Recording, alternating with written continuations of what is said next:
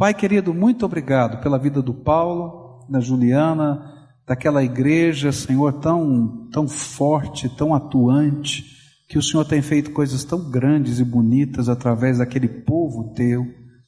Ó Pai, te agradecemos porque ele é parceiro de tantos outros pastores que estão aqui hoje, nessa mesma visão e nesse projeto.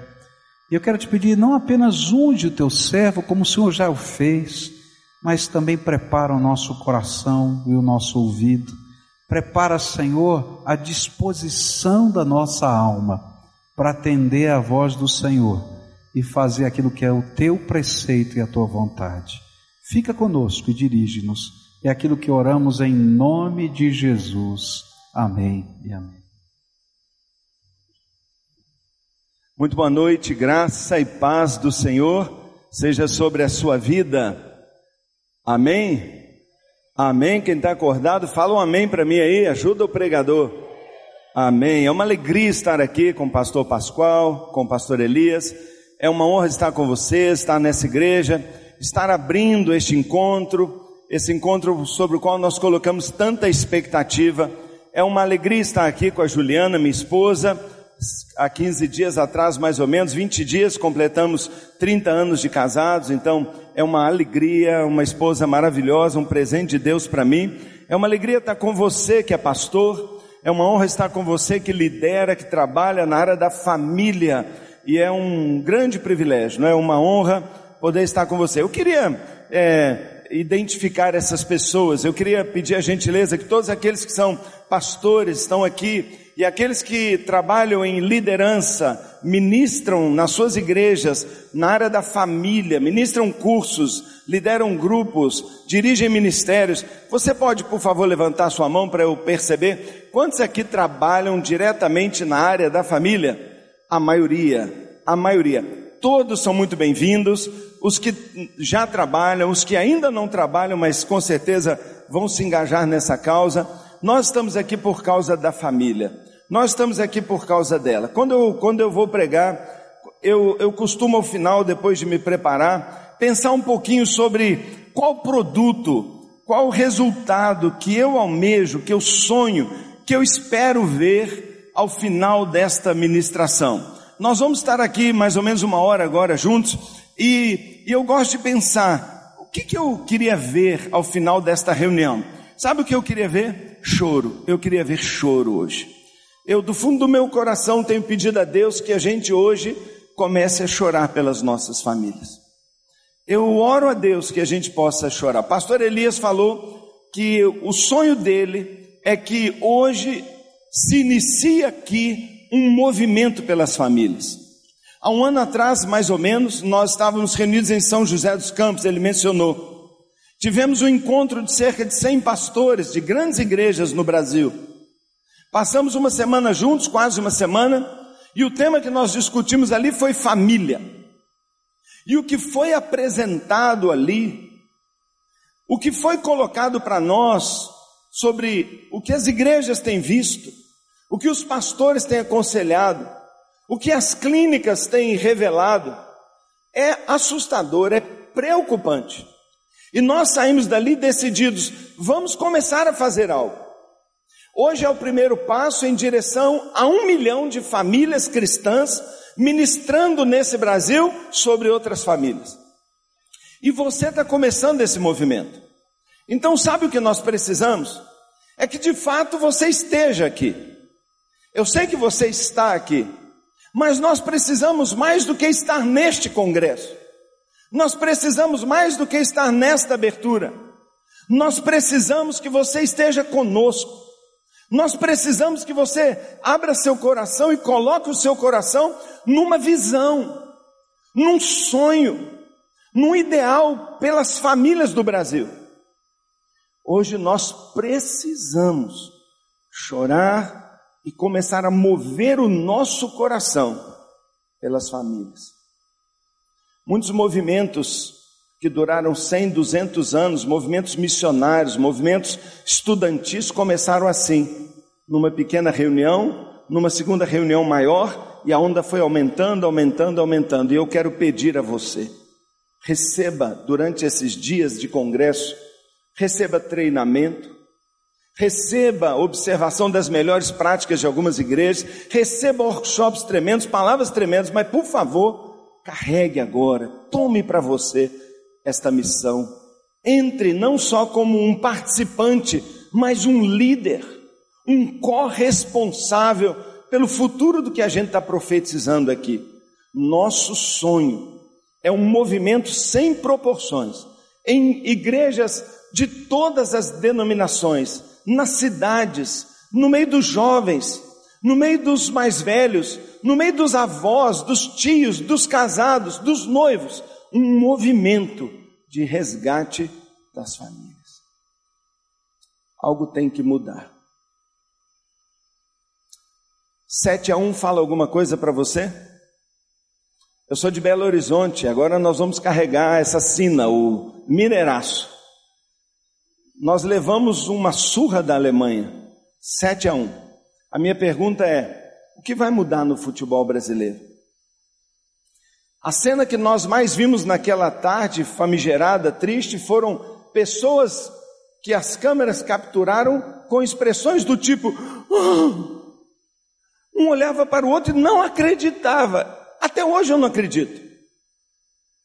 Mas os nossos dirigentes estão dizendo que foi um apagão. Não, nosso futebol continua sendo melhor, foi só um momentâneo apagão, nunca mais vai acontecer. Isso chama-se negação da realidade. Nós já não somos mais os melhores, ó, faz tempo. A família brasileira está tomando de 70 a 1 de 700 a 1. E nós já não estamos nem assustando mais. Não, já é normal. E parece que um, uma sensação assim de destino inevitável, é assim que caminha a humanidade, parece que está tomando conta de nós. E hoje à noite, meu objetivo é que a gente chore um pouco é que a gente realmente seja sacudido pela palavra de Deus, pelo Espírito de Deus que paira sobre esse lugar.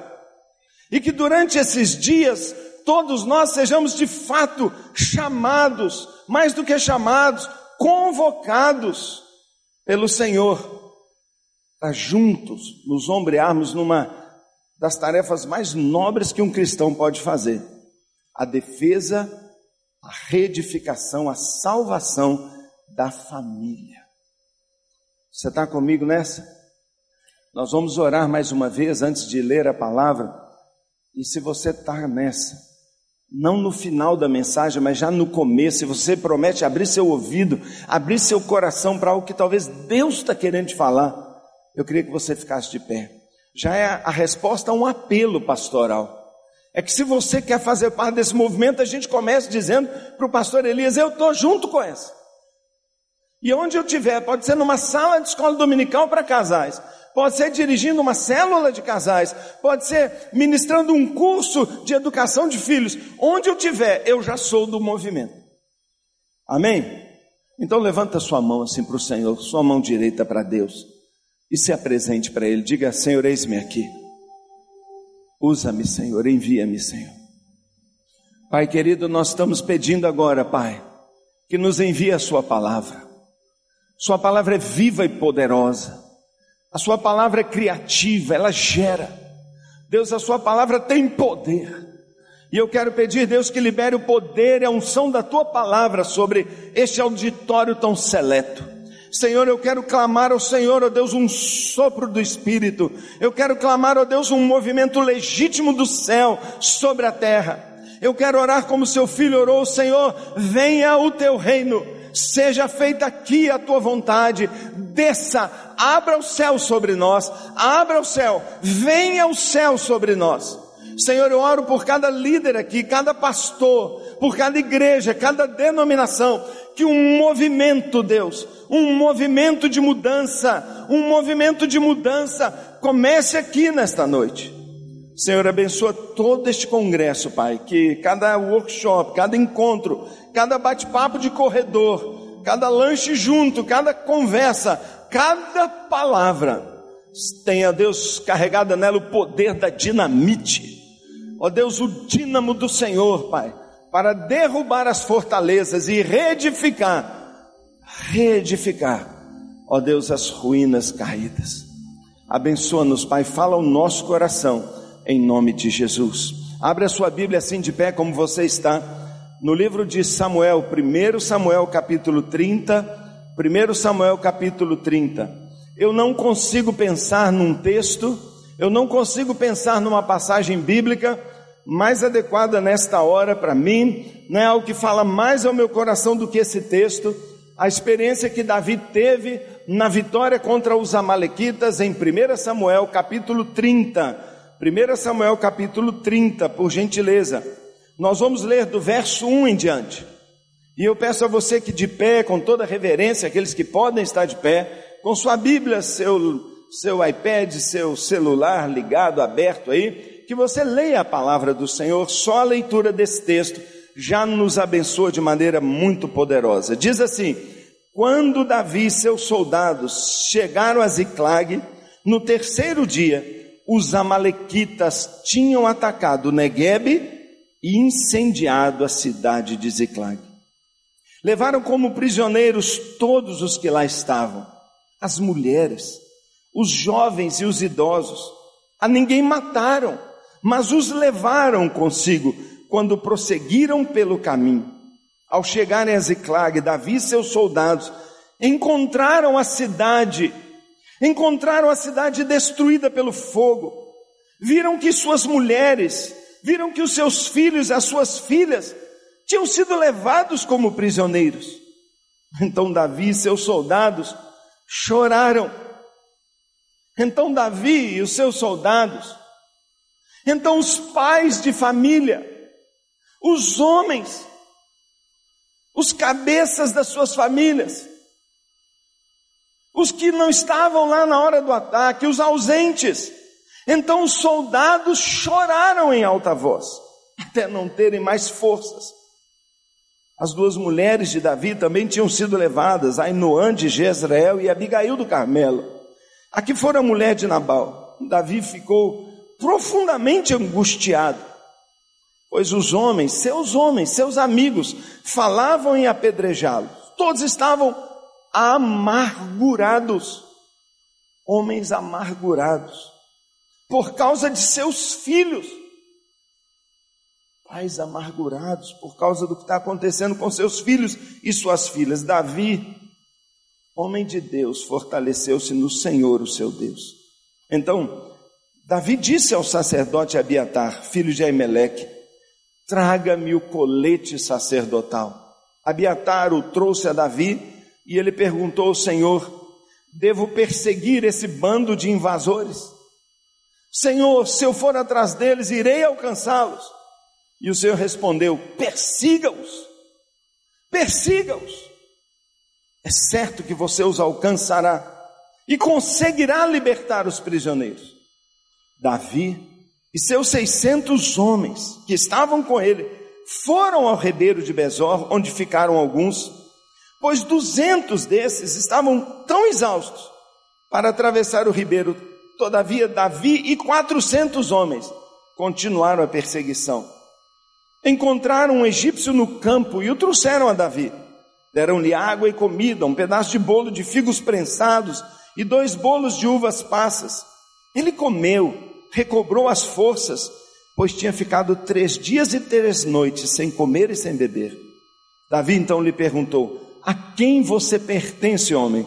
E de onde você vem? Ele respondeu: Eu sou um jovem egípcio, servo de um amalequita. Meu senhor me abandonou aqui quando fiquei doente há três dias. Nós atacamos o Negueb dos Queretitas, o território que pertence a Judá, e também o Negueb de Caleb. Nós incendiamos a cidade de Ziclag. Hum. Davi lhe perguntou: Você pode me levar até esse bando de invasores? Ele respondeu: Jura diante de Deus que não me matarás, nem me entregarás nas mãos do meu senhor, e eu te levarei até eles. Quando ele levou Davi até lá, os amalequitas estavam espalhados pela região, comendo, bebendo, festejando os muitos bens que haviam tomado da terra dos filisteus de Judá. Davi os atacou no dia seguinte, desde o amanhecer até a tarde, e nenhum deles escapou, com exceção de 400 jovens que montaram em camelos e fugiram. Davi recuperou tudo que os amalequitas tinham levado, incluindo suas mulheres. Nada faltou, nem jovens, nem velhos, nem filhos, nem filhas, nem bens, nem qualquer outra coisa fora levado. Davi recuperou tudo e tomou também todos os rebanhos dos amalequitas e seus soldados os conduziram à frente dos outros animais dizendo: Estes são os despojos de Davi. Amém? Amém. Pode se sentar, muito obrigado. Que Deus fale ao nosso coração.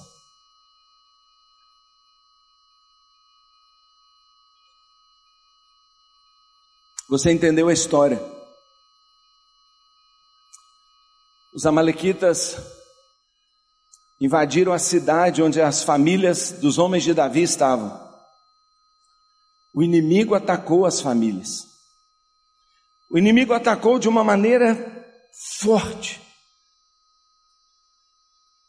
Meus irmãos, eu, eu digo que eu não encontro um texto mais adequado porque hoje, neste momento, a área preferida do ataque do inimigo hoje é a nossa família. Há uma orquestração maligna contra as nossas famílias. O inimigo se manifesta através de um governo claramente contra a família. O inimigo se manifesta através de uma mídia contra a família. O governo, o inimigo ataca através de uma filosofia hedonista que domina o coração, a atitude, a mente dos pais. O inimigo ataca através do materialismo, o inimigo ataca através da imoralidade, da incredulidade, do ceticismo. O inimigo tem atacado casais que têm sido roubado do seu primeiro amor, que têm sido roubado da capacidade de conversar, de comunicar que tem sido levado embora o romantismo, o carinho, a paz, a harmonia. Como exatamente no texto que nós lemos, o inimigo tem atacado a família em vários aspectos, tem atacado a vida financeira da família. Eu fico impressionado que, segundo as estatísticas no Brasil, a segunda maior causa de separação das famílias é a questão financeira. A primeira, de longe, é o adultério. Nós vivemos numa sociedade dita moderninha, sexo livre, até que eu seja traído, até que eu seja ferido. Nessa hora eu digo separação. Mas a segunda causa maior de separação é a crise financeira. Quanta batalha dentro de casa por causa de dinheiro. Parece que nunca ganhamos o suficiente. A família sai como doida à busca de mais, mais, mais. E se esquece de cuidar sua retaguarda. O diabo tem atacado os filhos. Quantos filhos nas mãos do inimigo hoje? Eu não consigo imaginar um pai e uma mãe se conseguem dormir, se conseguem estar bem, se conseguem vir cultuar o Senhor da igreja, sabendo que o seu filho não vem mais. Que domingo os pais estão aqui na igreja e o filho já não aparece há anos. Quantos filhos hoje estão cativos na mão do inimigo? E eu fico assustado com o que eu tenho ouvido por aí, daquilo que tem sido feito e tramado contra as crianças. Eu fico abismado com o que está sendo ensinado nas escolas infantis. Eu fico impressionado com aquilo que tem sido a linha a linha de ensino para os nossos filhos, para as crianças do Brasil. O inimigo tem atacado a saúde das famílias. O texto diz que Davi ficou angustiado, sem força, ele desmoronou por dentro. Diz que os seus homens ficaram deprimidos, irados. quantas doenças emocionais, quanta depressão. O texto diz que as mulheres foram levadas cativas e a família foi separada.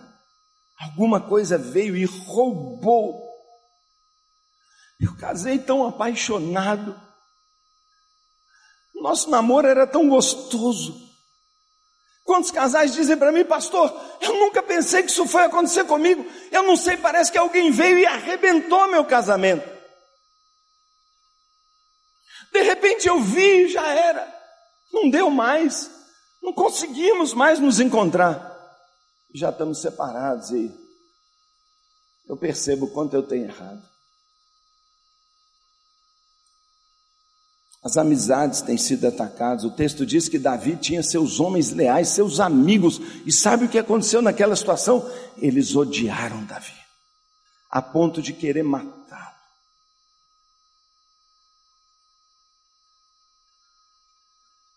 O que aconteceu naquela época é apenas um, uma imagem, uma figura do que sempre acontece, do que nos dias de hoje, como nunca, nós temos visto. Eu confesso a você que, como pastor de uma igreja com tanta gente nova, com tantos, tantos milhares de novos convertidos, eu fico abismado falando onde esse povo tem andado. Não sabem nada. Gênesis 1 diz que no princípio a terra era sem forma e vazia, havia trevas, caos. Sabe, irmãos, eu acho que está acontecendo de novo. Acho que nós estamos dentro da igreja e não estamos vendo o que está acontecendo lá fora. Tem pessoas que vêm conversar comigo e eu falo assim: não, isso não aconteceu, eu não ouvi, não é possível isso. Trevas.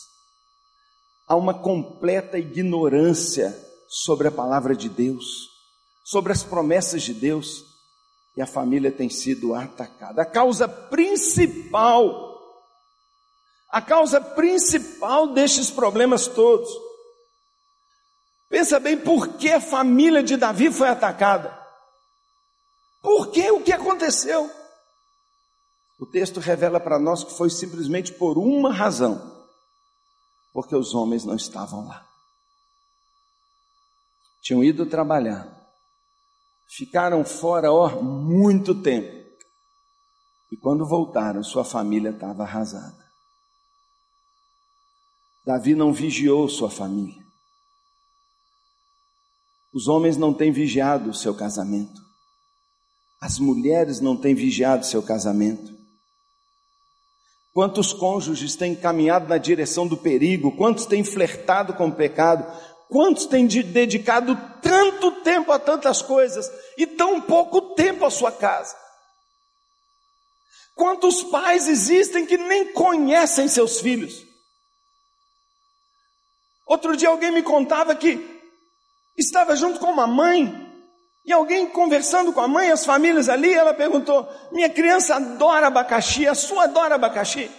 Sua criança gosta de abacaxi? E aquela mãe virou para a babá e falou assim: Ela gosta? A babá falou assim: Gosta?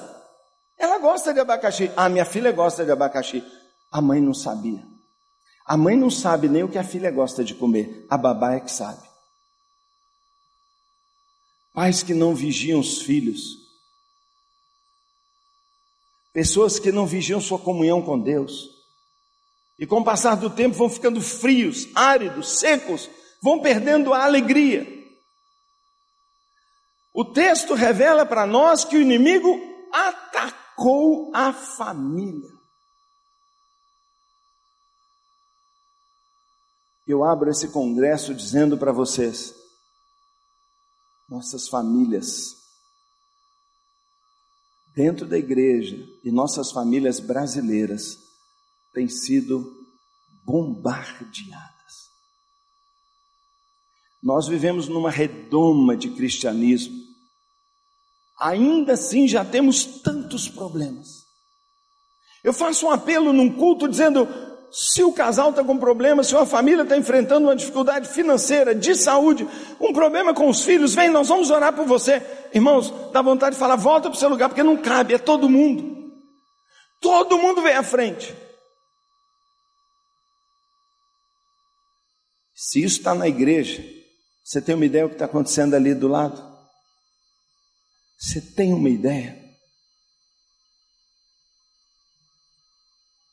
Você tem uma ideia o que vai significar para uma criança ser adotada por um casal gay? E alguém dizer: Esse é meu pai, essa é minha mãe. Você já imaginou que criança está sendo gerada? Um ataque feroz.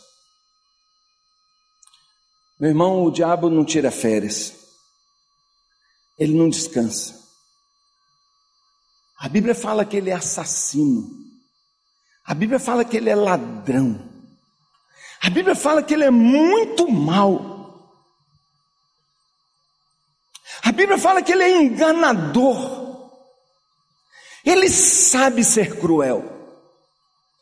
E o alvo desta maldade é o nosso casamento, são os nossos filhos, é a família brasileira. Quanto estrago. Tudo fora do lugar. Já imaginou na sua casa? Se você sai de férias, empresta sua casa para um amigo e quando volta ele pegou sua cama e botou na cozinha. Se ele levou a cozinha e botou no banheiro ao lado do vaso sanitário. Já imaginou se se começa a colocar as coisas fora do lugar? Quando você chegar, você fala: Eu não consigo viver aqui. Irmãos, tudo está ficando fora do lugar. E as pessoas dizem: Eu não estou conseguindo mais viver.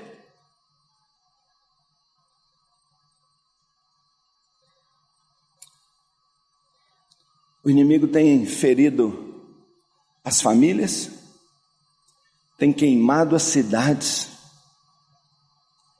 tem ferido as pessoas, Quanta gente com mágoa, quanta gente com falta de perdão. Um amigo querido da minha célula, hoje estão lá, nesse momento reunidos. Ele chegou lá com um filho, dizendo para nós que um dos seus filhos, há oito anos, ele não fala uma palavra. E esse rapaz teve que ficar conosco dois anos na célula, para que há um mês e meio atrás eles conseguissem dar um abraço, se reconciliar e começar a conversar de novo. Dois anos, oito anos sem falar. Quanta gente chega nos nossos gabinetes ou no seu curso com você e diga: Eu carrego uma ferida na minha alma. Quanta gente que não se perdoa por aquilo que fez. E assim o inimigo tem atingido em cheio as famílias e tem mantido mulheres cativas jovens cativos, jogando uns contra os outros, como os homens de Davi que digam: a culpa é dele, a culpa é dele. E quando nós estamos dizendo a culpa é do pastor, a culpa é da minha mulher, a culpa é da minha sogra, a culpa é desse meu filho que ele é meio retardado, a culpa é da escola, e os amigos de Davi disseram: a culpa é de Davi, vamos matá-lo. E nós continuamos transferindo a culpa, como se tivesse dado um apagão no meio de campo. Não é culpa nossa, é uma culpa misteriosa. E o que é incrível, irmãos, é que quando Davi chega lá, sabe como ele encontra o inimigo? Na maior festa o diabo está dançando e rolando, rindo, de tanta dor, de tanto caos que ele tem feito.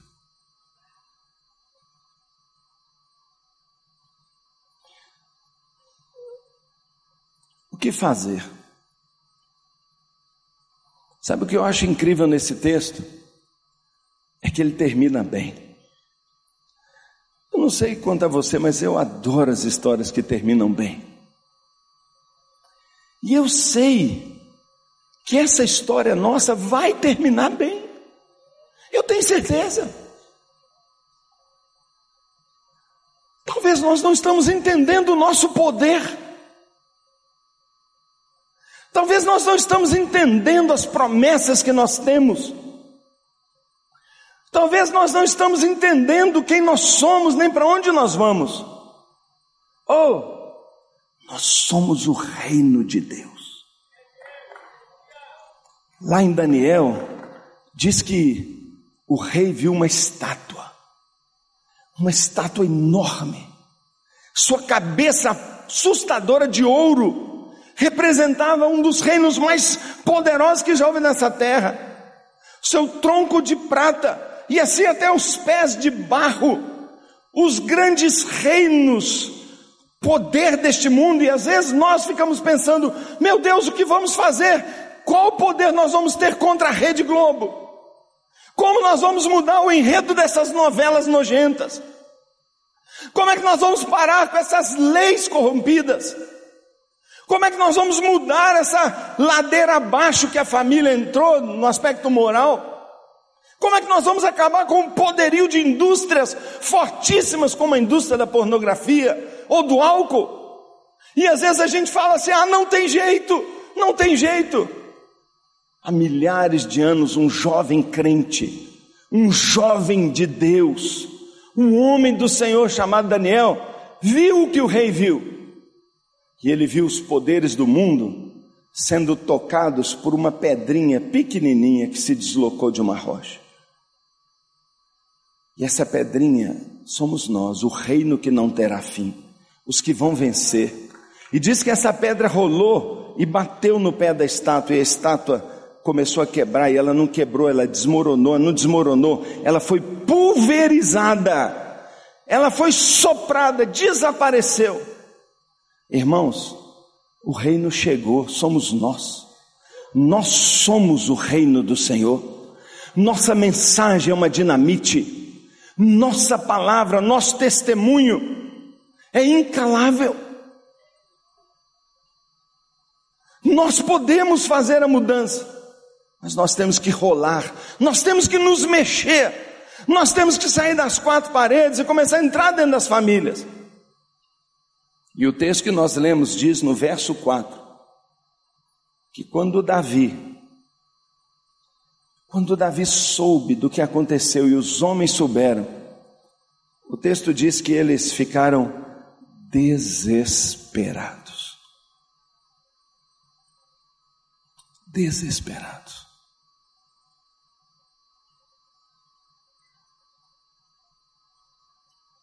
O texto diz que a primeira coisa que aconteceu para mudar aquela história foi que homem homem com calo na mão, homem com respingo de sangue na roupa, homem acostumado ao campo de batalha, homem duro, homem macho, gente de Nanuque, lá no interior de Minas Gerais, que é macho mesmo, como o pastor Oswaldo que está ali, de Nanuque.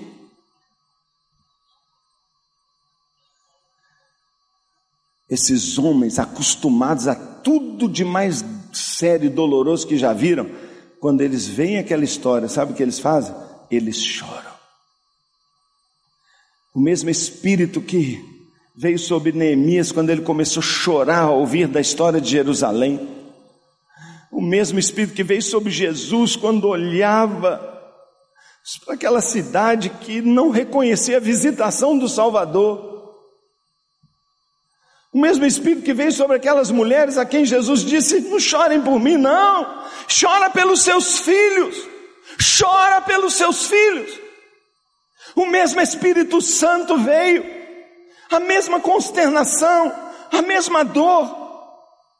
E eles começaram a chorar. Chorar pelo filho. Chorar pelos filhos, quando William Booth do Exército da Salvação recebia suas equipes dizendo: Nós estamos tentando, nós estamos fazendo, nós estamos pregando, nós estamos trabalhando, não está funcionando. Ficou famosa a sua frase quando ele disse: Você já experimentou chorar?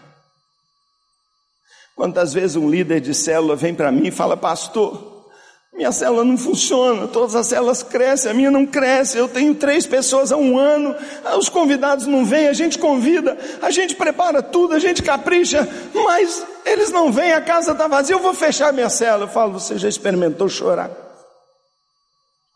E eu tenho visto que tapete molhado é tapete de casa molhado hoje, é tapete de casa cheia amanhã.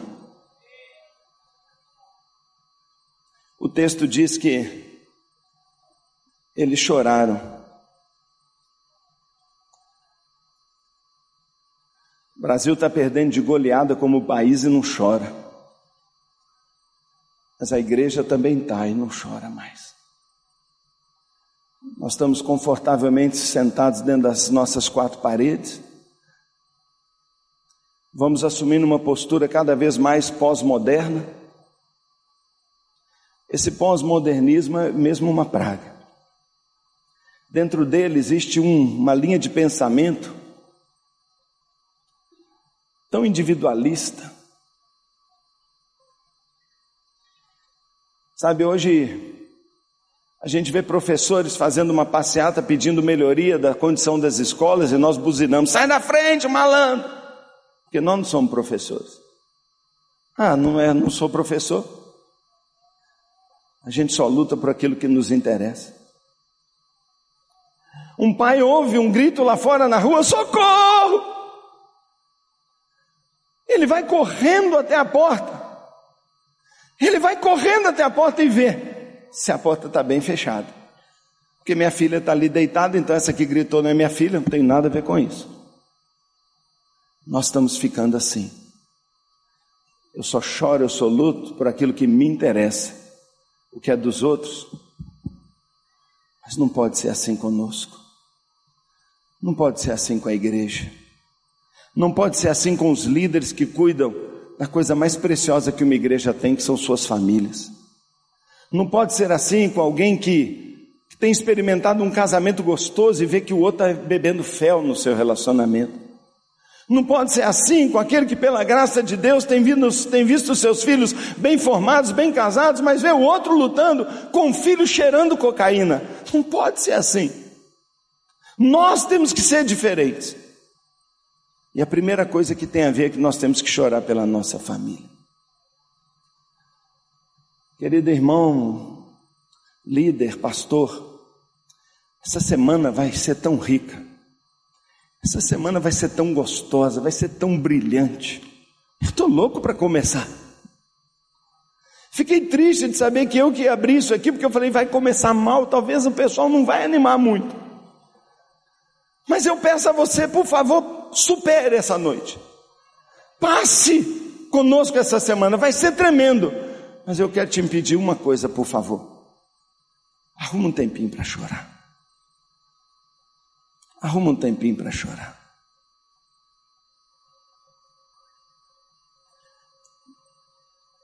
Mas não é só chorar. O texto diz que Davi chorou, chorou, chorou, chorou. Mas depois ele deu o passo mais importante. Ele foi para Deus. Sabe, Davi se levantou. Alguma coisa acontece com Davi. Sabe, não foi a situação que melhorou. Não, continuou horrível. Não foi o inimigo que chegou lá e se rendeu e se entregou. Não, continuava o inimigo lá na maior domínio. Não foi porque ele achou um elixir da força uma bênção especial, não foi por causa disso. Ele não se fortaleceu nele, a Bíblia diz, mas ele se fortaleceu no Senhor, o seu Deus. Em Deus. Davi não ficou magoado com Deus. Ele não fugiu de Deus. Ele correu para Deus. Eu não entendo esse povo. Você entende? Eu não entendo. Isso é algo que nessa semana nós vamos ter que discutir e aprender. Por que as pessoas, quando tem problema, vão embora? Por que quando o cara precisa mais de ajuda, ele se afasta? O que está acontecendo conosco que nós não conseguimos acolhê-los e dizer: o melhor lugar para você estar tá é com a gente? Mas quando um começa a brigar em casa, quando o filho começa a ter problema, parece que dá uma vergonha, parece que dá uma coisa. E sabe o que acontece? Ele para de orar, ele para de ler a palavra, e amanhã ele não vem mais na igreja, ele se afasta de Deus. É o oposto do que Davi fez. Porque na hora mais dura da sua vida, Davi sabia, só Deus, só Deus. E eu digo para todos nós, só Deus. Então é para Ele que nós temos que ir. Choro, movimento para os pés do Senhor. Terceiro lugar, a Bíblia diz que Davi pediu uma estola de sacerdote, que ele foi para o lugar secreto de oração, que ele foi para o, ele foi para o pó. Diz a palavra que ele orou a Deus. Ele orou a Deus. Deus, o que eu vou fazer, Deus? Senhor, eu devo me conformar, Senhor. Eu devo aceitar passivamente a decretação desta derrota. Mas o que ele fez foi restaurar seu altar caído de oração, levantar seu tempo com Deus e obter a libertação da sua casa na oração. Você viu o que a história falou? Ele ora, ora, ora a Deus e pergunta: Deus, Deus, eu vou libertar minha família, eu vou libertar, me fala, Deus. Sabe o que Deus falou para ele? Você vai recuperar sua família.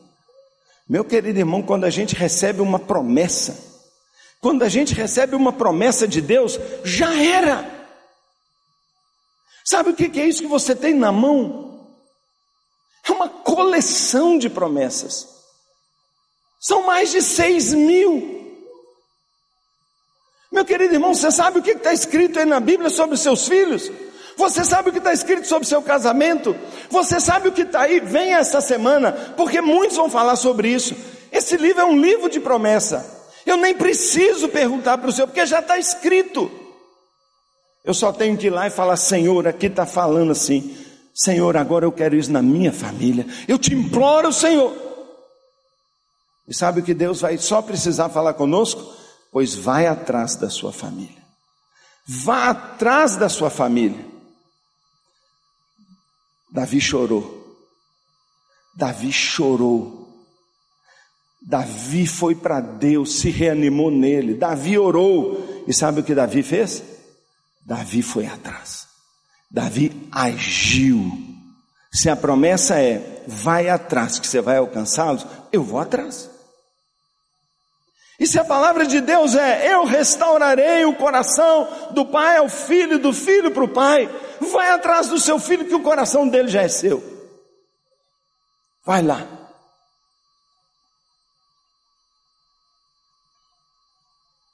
Vai lá. Um jovem da nossa igreja, uns anos atrás, converteu-se. Da mesma maneira, um ódio contra o pai uma briga, um filho problemático, um filho, o pai não fala com o filho há anos. Ele começou a orar e buscar a Deus, se converteu. Alguns meses de convertido, ele começou a falar: Deus, restaura meu, minha família, eu quero ganhar meu pai, Senhor. Ele começou a orar um novo convertido. Quando ele chega em casa, ele vai para o seu quarto, o pai está lá vendo televisão. Ele passou: Oi, pai. O pai não fala nada, não falava com ele há anos. Ele entra para o quarto, ele, ele fala, fecha a porta, ajoelha e diz: Deus, eu não aguento mais isso, toca no coração do meu pai.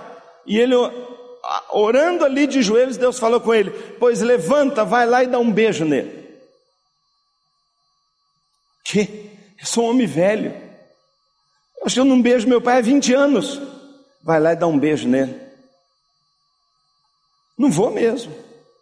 E aquele sentimento ali, e aquele sentimento ali é insuportável, ele não conseguia mais. Aí ele abre a porta do quarto pelo corredor, ele vê a sala da televisão, ele vê assim um pedaço da cabeça do pai, ele vendo o jogo. E ele entra para dentro e fala: Não dá, eu não posso. E Deus falando: Dá um beijo nele. E aquele moço sai, atravessa o corredor, chega perto do pai e faz assim, e volta correndo. Volta para dentro do quarto e fica esperando o que, que vai acontecer. Vai quebrar a televisão, vai jogar uma cadeira. Silêncio. Passa um tempo. Ele olha de novo, o pai está lá, a cabeça ali, como um bom mineiro, uai, uai. Ele vai chegando perto, mas quando ele chega aqui de lado, o pai está soluçando e chorando, chorando, chorando, chorando, chorando. E o pai vê que ele está ali, o pai levanta e ele começa a chorar e ele se abraça. Esse pai entrega a sua vida a Jesus, a família toda é salva. Sabe, às vezes a gente só precisa dar um beijo, a gente só precisa acreditar na promessa. Nós estamos ficando teórico demais. Nós estamos achando que o Evangelho é uma coisa aqui, só de dentro, ele é prático. Ele envolve um beijo, um bom dia, um me perdoa. Vamos começar de novo. Volta para mim. Ou, está aqui, me perdoa, eu restituo, eu paro. Nós precisamos agir. E Davi foi atrás. E ele foi atrás. E sabe o que, que ele encontrou lá? Quando ele resolveu agir? Tudo que ele tinha perdido. Tudo. Tudo que ele tinha perdido estava lá, intacto. E houve restituição. Tem alguma palavra mais bonita do que essa? Tem alguma coisa mais linda do que alguém dizer: Deus restituiu tudo que o inimigo levou? Tem uma música, sucesso no Brasil, que diz: restitui, eu quero de volta o que é meu. Quantos pais, quantas mães, quantos filhos, quantas famílias, quantas avós tem que hoje chegar diante do Senhor de joelhos e falar: Deus, restitui, Senhor. Meu querido irmão, nós não podemos deixar nada na mão do inimigo, nada, ele não tem direito. Como quando o povo saiu do Egito e Faraó dizia: Deixa as crianças aqui. O inimigo quantas vezes está dizendo: Você, pai, pode ir para a igreja, pode ser crente, mas seus filhos não. Os de cabeça branca podem encher a igreja, mas os jovens não. Foi isso que Faraó falou. E sabe o que Moisés respondeu? Nenhuma unha vai ficar nessa terra. Nenhuma unha. Chegou a hora da gente dizer: eu não aceito nenhuma unha minha que não seja consagrada ao Senhor. Todo o meu dinheiro, toda a minha casa, meu trabalho, meu coração, minha mente, meus projetos, meu lazer, tudo eu vou colocar na mão do Senhor. Esse é o tempo, essa é a hora. Ô oh, irmão, nós não fomos criados para ser fracassado, derrotado. Nós não fomos criados para sermos separados perder. Não fomos. Não abra mão do seu casamento. Não abra mão dos seus filhos. Sabe o que é que nós, como líderes, hoje mais precisamos fazer? Nós temos que sair daqui, eu creio, com uma mensagem. Não desista tão cedo. Um jovem me procurou há um tempo atrás, não tão jovem mais. Ele foi meu amigo de mocidade, muito amigo. Um dia eu ouço falar que ele teve um acidente muito grave, estava hospitalizado. E no acidente, ele de moto, teve uma vítima fatal, quem estava na sua garupa. Entrou numa curva e não conseguiu fazer a curva e aquela pessoa morreu. Acontece que era uma mulher. E ele era casado. E com aquele acidente todo, se descobre que ele está vindo de um motel. E ele tinha traído a sua esposa, com a qual ele tinha três filhos. Sua perna foi esmagada. Ele ficou dois anos. Amputa, não amputa, amputa, não amputa, uma luta, aqueles monte de ferro não sei quantos pedaços, não sei quantas cirurgias. Depois de dois anos, o médico falou: finalmente, a perna encurtou, sempre andando com dificuldade, Mas a dor maior não é essa, não. A dor de uma pessoa que morre por causa dele. Mas a dor da esposa que fica dois anos cuidando da perna dele, na hora que ele anda e levanta, ela fala assim: missão cumprida, eu fiz uma promessa no altar que eu te cuidaria, que eu seria do seu lado, eu cumpri, está aqui o divórcio, tchau. Ele ficou tão bravo com ela, como se depois de dois anos ela tivesse a obrigação de esquecer o que ele fez, mas ela não esqueceu porque ele nunca pediu perdão. E ela ali cuidando, crentes, ela cuidando, mas ela, ó, eu conheço as mulheres, sabe o que ela queria? Que ele viesse agora atrás dela, e que ele chorasse, que ele fizesse como Davi fez, que ele prometesse mudar, que ele se arrependesse genuinamente. Ela o amava. Sabe o que ele fez? Que absurdo, orgulho ferido me deixou. Sabe o que ele fez? Ela foi embora e ele falou: Eu não vou atrás. E ela teve que manter sua posição e eles se separaram. Anos se passaram, ele se casou. Teve um outro filho. Mudou-se de cidade. Vou dizer para você, está bem. Anos depois, ele vai lá no meu gabinete. Eu levo um susto, que alegria, meu amigo, você está bem? Também, tá tudo bem. Falei, o que eu traz aqui? Eu queria te falar uma coisa. Você é pastor, você fala para muita gente. Eu te autorizo a contar o meu caso para todo mundo. E eu quero só que você fale uma coisa para todos os casados. Não desista tão fácil. Hoje eu olho para trás, eu tenho uma ótima esposa do meu lado, mas a minha esposa era aquela lá. Foi aquela que eu amei, aquela que era minha esposa. Eu devia estar com ela até hoje. Eu devia ter visto meus filhos crescerem. Eu devia estar do lado deles. Eu perdi tudo.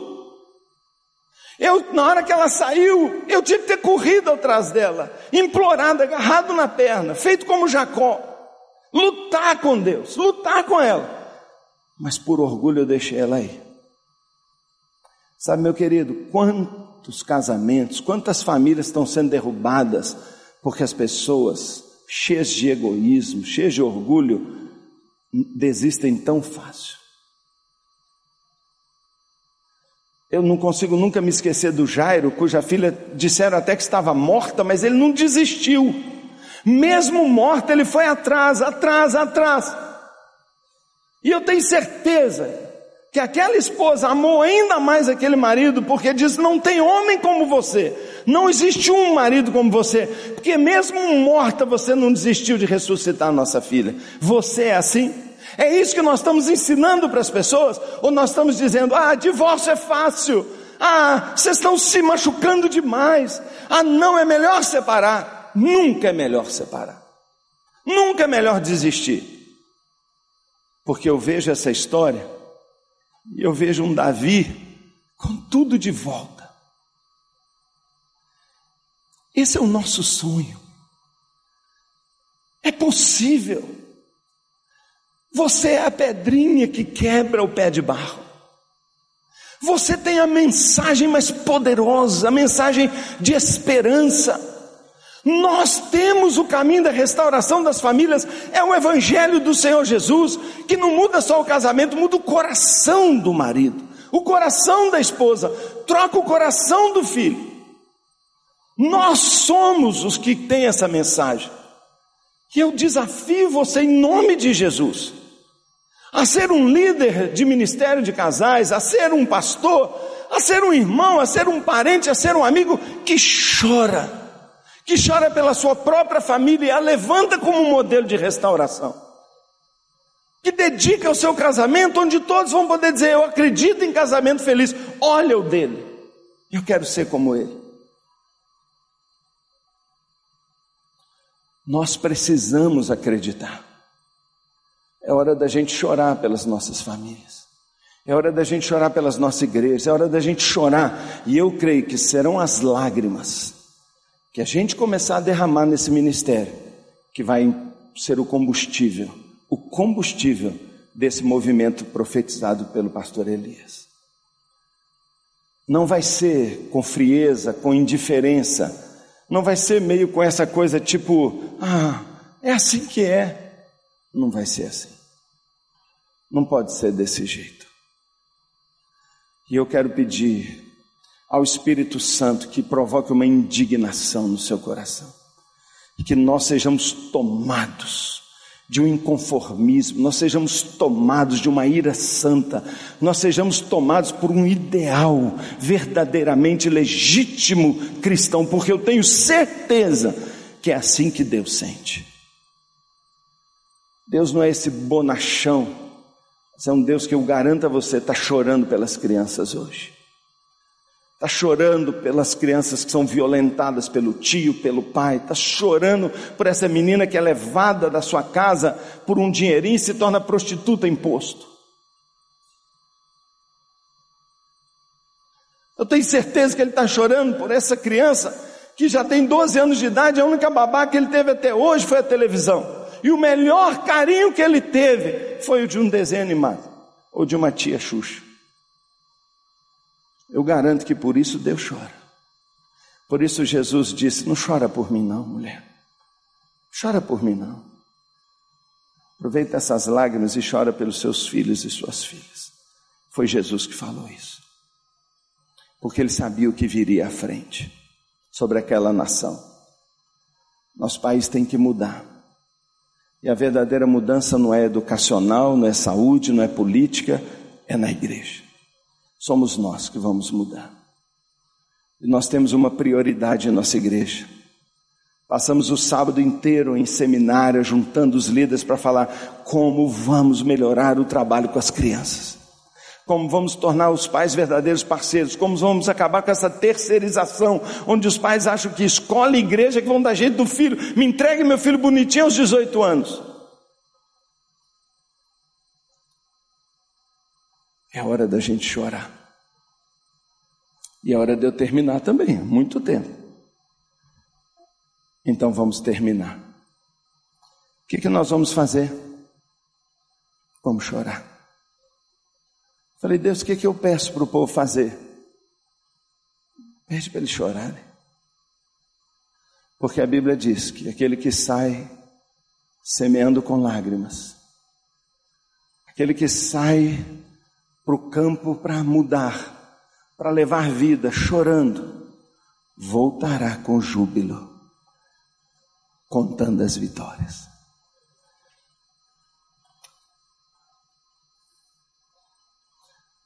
Nosso querido pastor Pascoal vai orar por nós.